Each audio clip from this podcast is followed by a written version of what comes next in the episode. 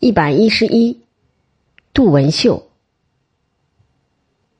在清朝的官方文书上，杜文秀是所谓匪的首领。其实此人是反清的志士。他写了一副联语，挂在自己的门口：“天生英雄，扭转中原世界；地出豪杰，夺回胡儿乾坤。”另有一副对联。挂在他的三合殿的殿庭，按三尺剑已开机，重建汉高事业，着一戎衣而堪乱，依然周武功勋。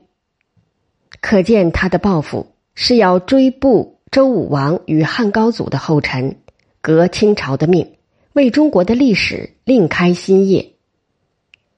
他在咸丰五年（一八五五年）七月起事，于二十六日攻占云南省的大理府。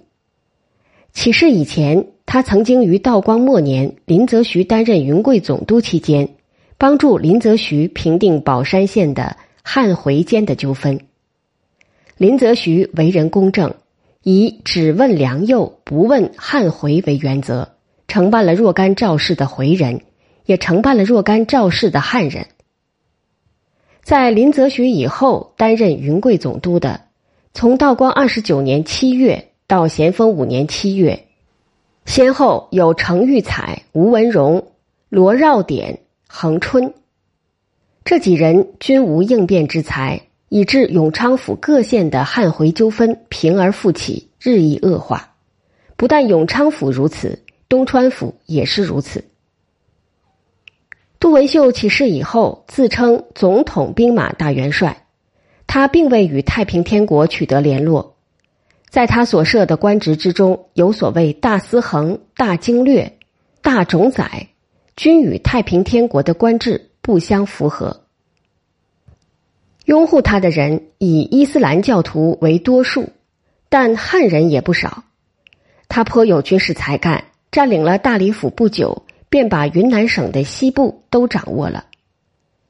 云南省的东部与南部也有很多的地方被若干伊斯兰教徒首领占据，虽则这些首领不完全是他的部下。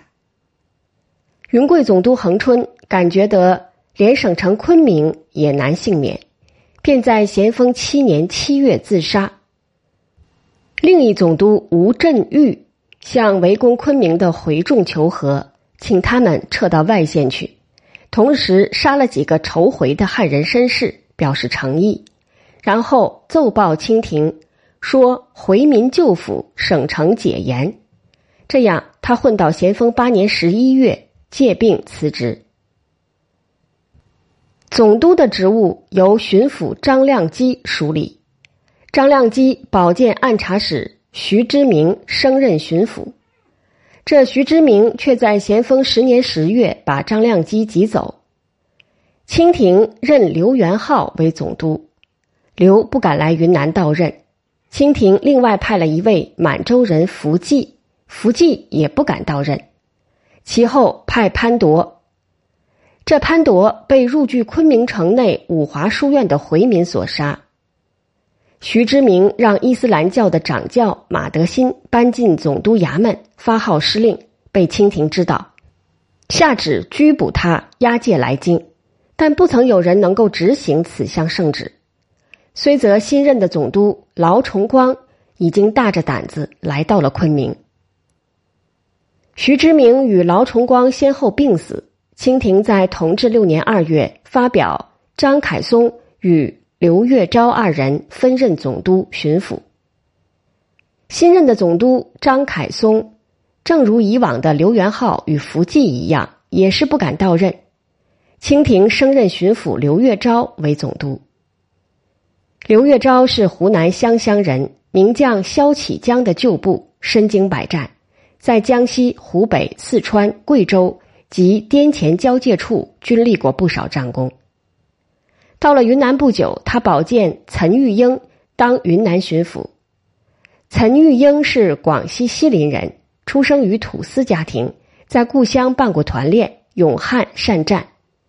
从咸丰六年开始，他已被调到云南对杜文秀作战，积功由县城历任知县、同知、知府、布政使。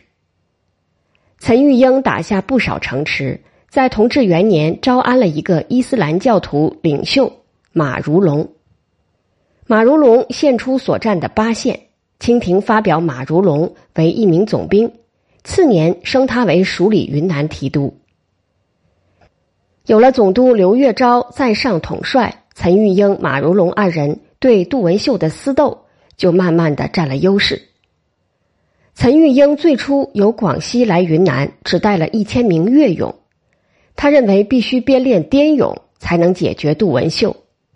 编练到同治七年，有了六万名左右。他向清廷报告，云南原有的绿营照规定应有三万七千多人，事实上所存不及十一，而且将不知兵，兵不知战。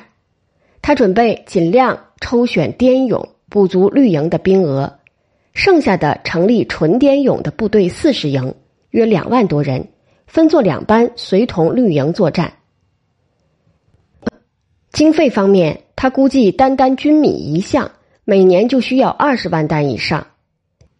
绿营的官兵薪饷每年在六十五万至七十万两之间，滇勇的薪饷不在此数之内。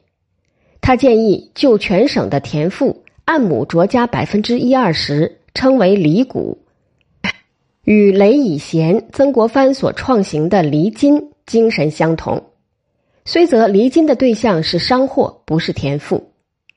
此外，他希望别省照旧拨给云南协饷，能增加到每月六万两更好。浙江、广东、江西三省的协饷，不妨改由距离较近的四川、湖南等省代拨。